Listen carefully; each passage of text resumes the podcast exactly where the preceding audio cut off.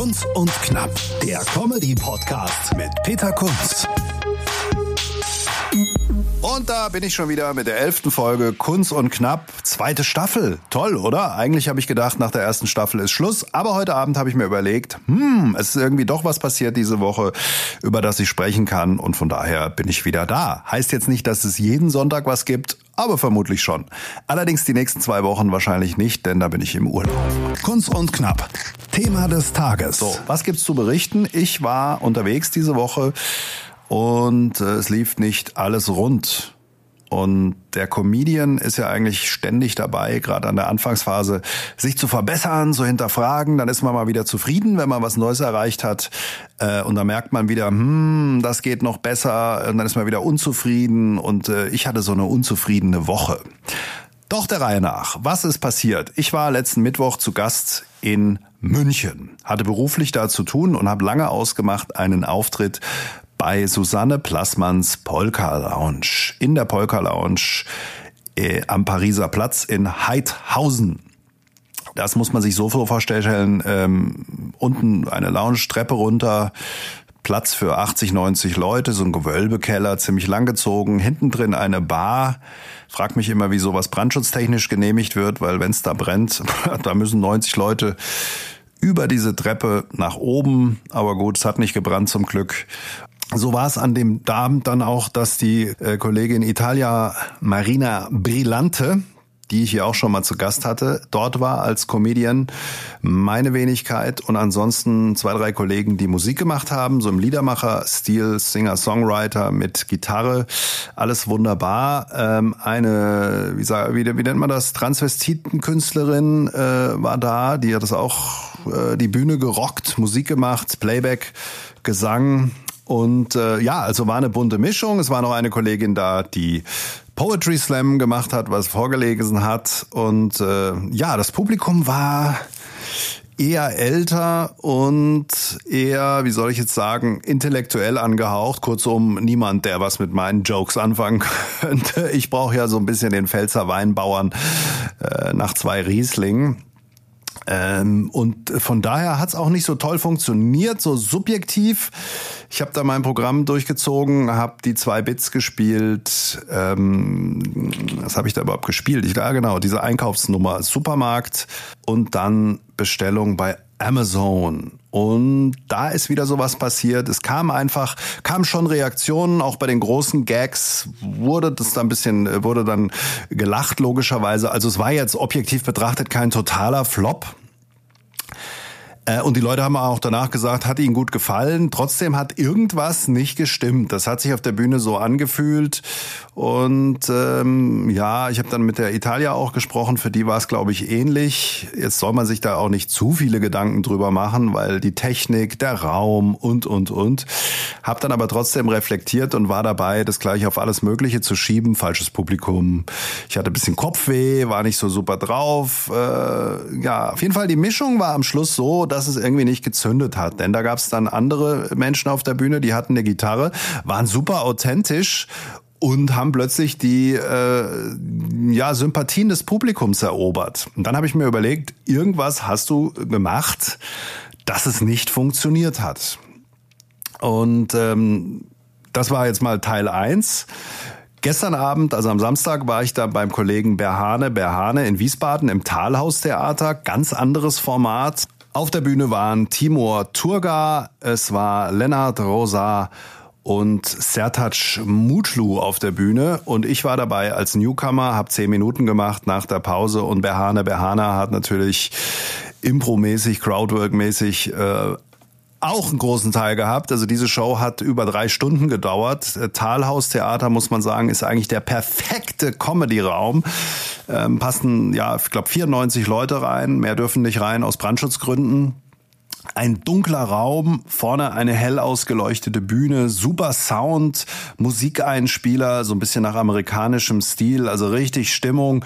Publikum, das 22 Euro bezahlt hat, also auch richtig Bock hatte auf Comedy. Und das hat man dann gemerkt. Es war eine sehr bunte Mischung der Comedians, war ja keiner wie der andere. Und ich habe dann eben meine 10 Minuten gespielt, habe da keine Kompromisse gemacht, also mein sicherstes Zeug ausgepackt. Das Kreuzfahrt-Bit und Homeoffice, äh, das sind zwei Sachen, die funktionieren bei jeder Altersgruppe eigentlich ganz gut. Und das hat auch bei mir funktioniert. Ähm, gab auch die richtigen Lacher an den richtigen Stellen. Ähm, ich habe dann aber trotzdem verglichen mit den Kollegen, die das schon länger machen oder auch besser machen. Und das ist ja immer eine Chance, wenn man mit, mit ja, Kollegen spielt an einem Abend, spielen kann, die schon weiter sind. Einfach zu versuchen, wo liegt die Differenz? Wo ist der Unterschied? Warum hat es jetzt bei denen noch mehr geknallt? Was war da jetzt los?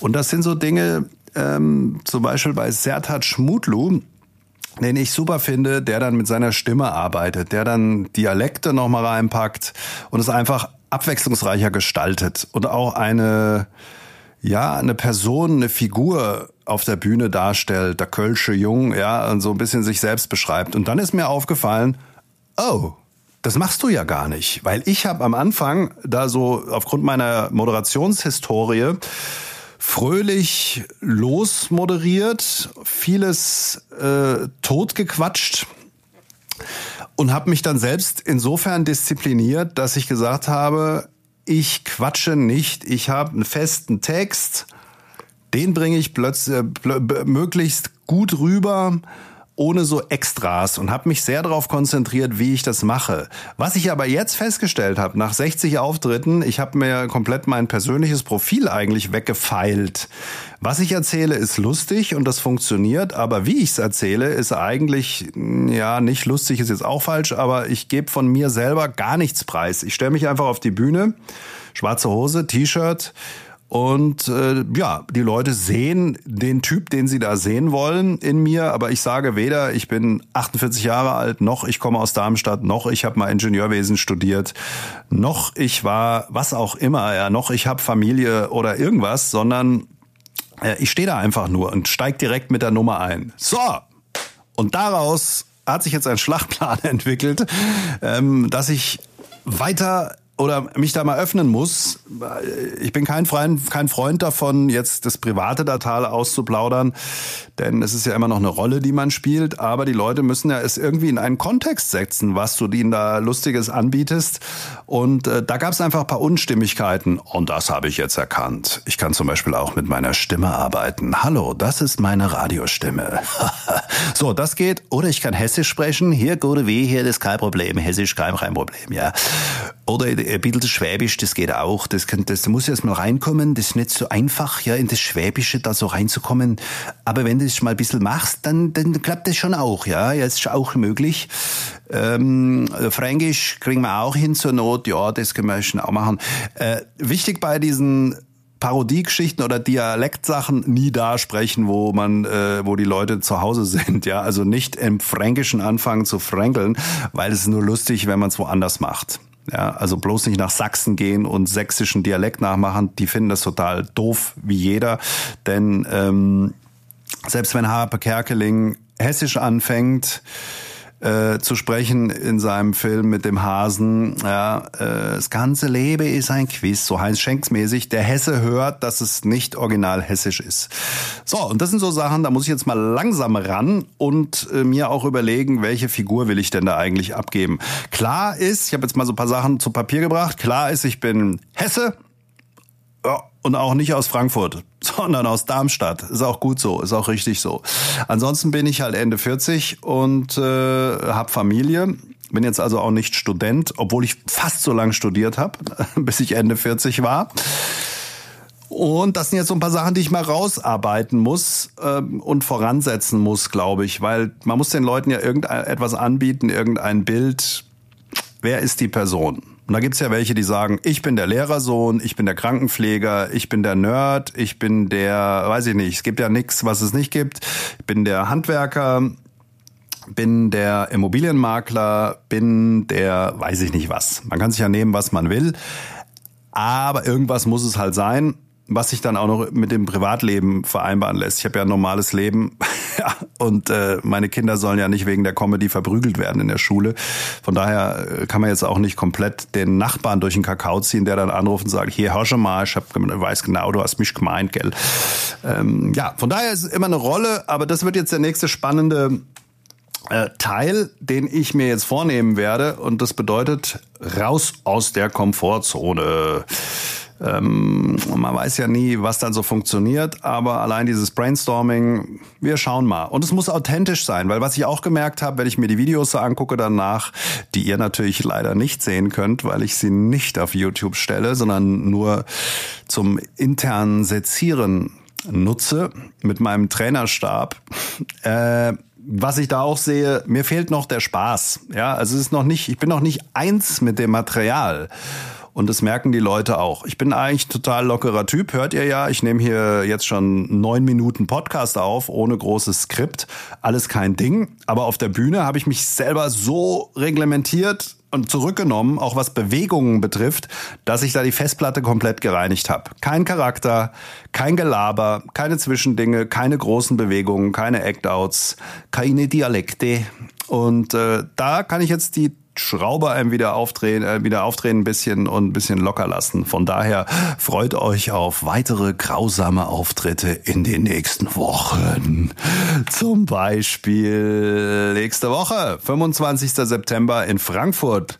Äh, Les Artes schreibt sich das. Les Art. Les Art heißt es wahrscheinlich ausgesprochen. Ich war sehr schlecht in Französisch hatte auch, konnte Französisch auch nur ablegen, weil äh, wir einen Lehrer hatten und dieser Lehrer war sehr unbeliebt und ich war sein Freund. Ein mieser Trick. Aber ich habe eine 4 bekommen am Schluss. Und äh, Le, Le Art, Les Art in Frankfurt, Orange Peel, Kaiserstraße 39 am 25. September. Die werben mit dem äh, Slogan Frankfurts beste Kunstshow. Und äh, ja, das wird wieder keine reine Comedy-Geschichte. Da gibt's, äh, weiß ich nicht, Bildhauer, Maler, nee, das nicht, aber Live-Künstler. Außerdem ähm, einen Kollegen, englischsprachige Comedy, Kirthy Ayer, Gründer von Sub Comedy in Frankfurt. Und ähm, ja, dann äh, ja noch andere andere Künstler. Ich bin gespannt, was das wird. Afterparty gibt's auch noch danach im Orange Peel. Das ist im Bahnhofsviertel, da kennt ihr euch ja sicher aus.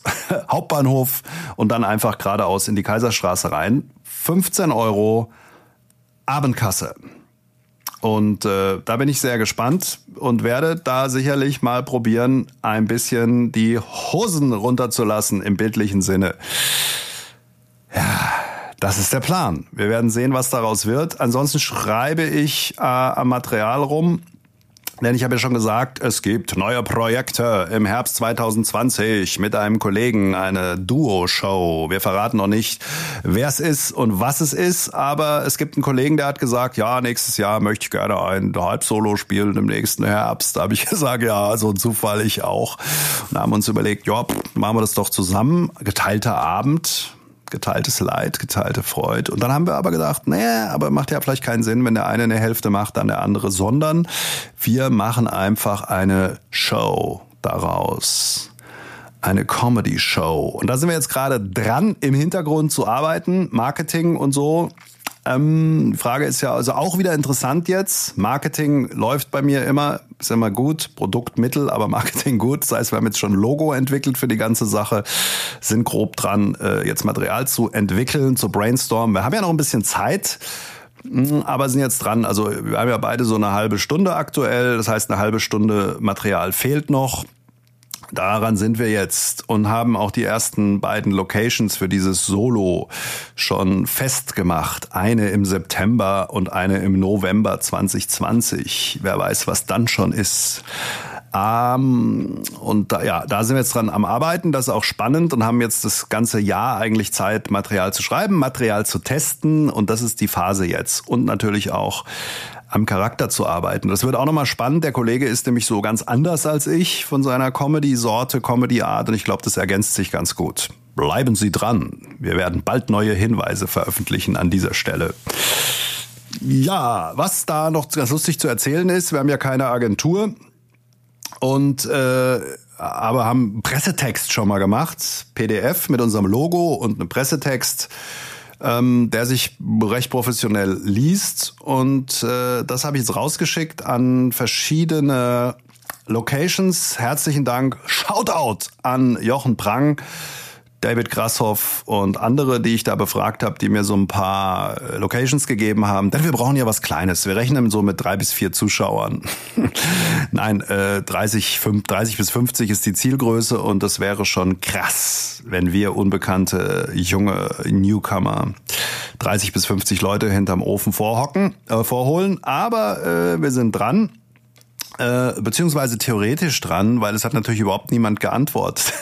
Diese ganzen Locations, die kriegen ja jeden Tag zehn von diesen E-Mails und jetzt kommen da so zwei Trottel an, äh, die kein Mensch kennt und sagen, hallo, wir möchten gerne ein Solo spielen und äh, wahrscheinlich landen wir eh überall im Spam-Filter. Aber das Motto ist ja nicht umsonst Akzeptanz durch Penetranz. Das heißt, es wird eine nie gekannte Akquisewelle auf diese kleinen Kunstbühnen zurollen. Und ich sage euch hier und heute, wir werden eine Show und eine Tour auf die Beine stellen.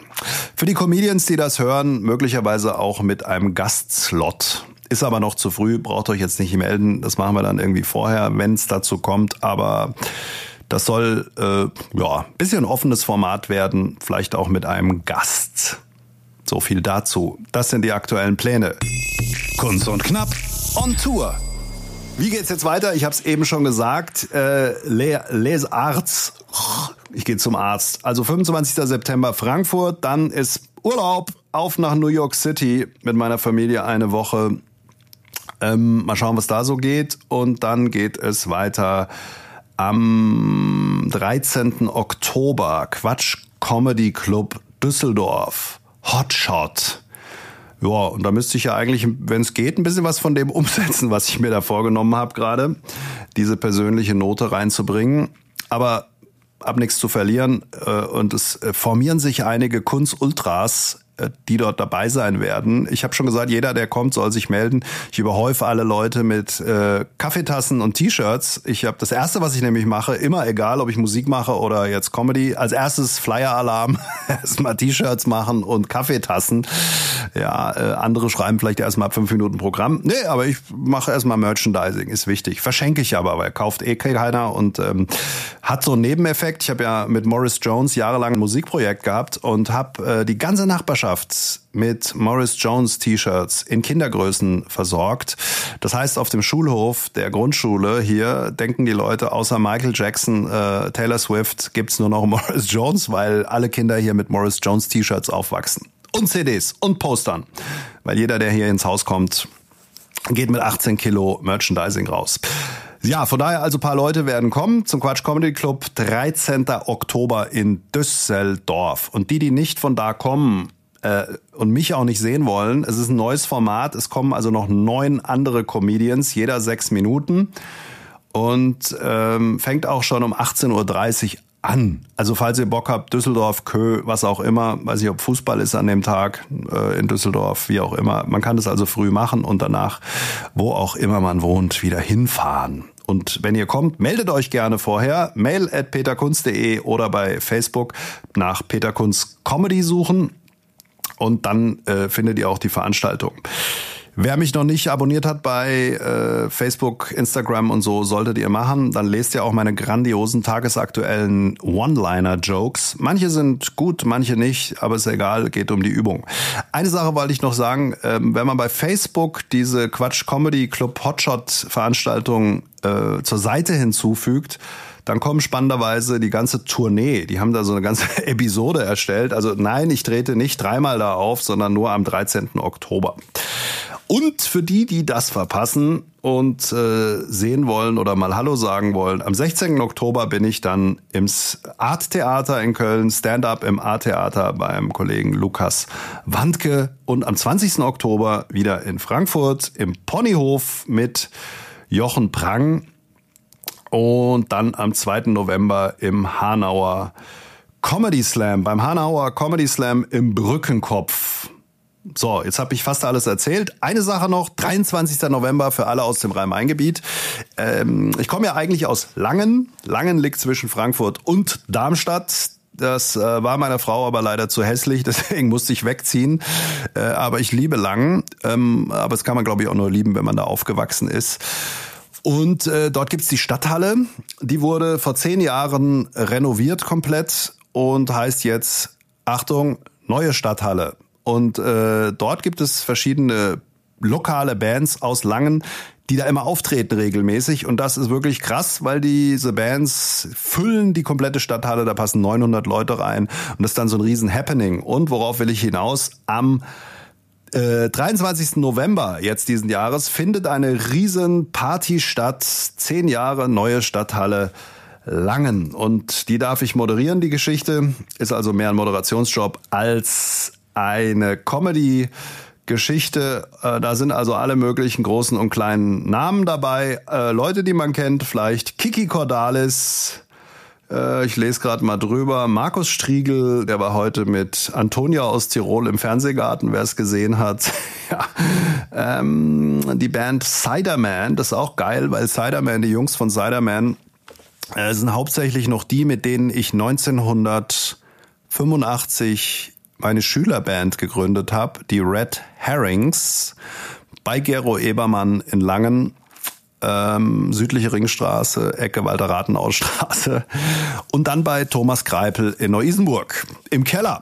Die hatten Dachdeckerbetrieb und einen großen Keller und wir haben auch hauptsächlich da geprobt, weil er der Schlagzeuger war und äh, er natürlich nicht sein Schlagzeug durch die Gegend schleppen konnte. Ich aber schon habe mein Flightcase mit meinem Yamaha DX21, wer das googeln möchte, ähm, ja, mit dem Bahnbus 973 von Langen nach Neu-Isenburg gefahren. Ja, das sind krasse Stories. Ich könnte jetzt noch erzählen, dass ich dann, äh, wenn wir Samstag und Sonntag geprobt haben, mit dem Fahrrad nach Hause gefahren bin. Das waren 15 Kilometer und an dem Tag, als Live Aid stattgefunden hat, äh, habe ich auf dem Kassettenrekorder, den habe ich hatte ich einen Kassettenrekorder im Gepäckträger und Batteriebetrieb und Howard Jones spielte Look Mama. So, genug aus der Klamottenkiste. Wie bin ich da drauf gekommen?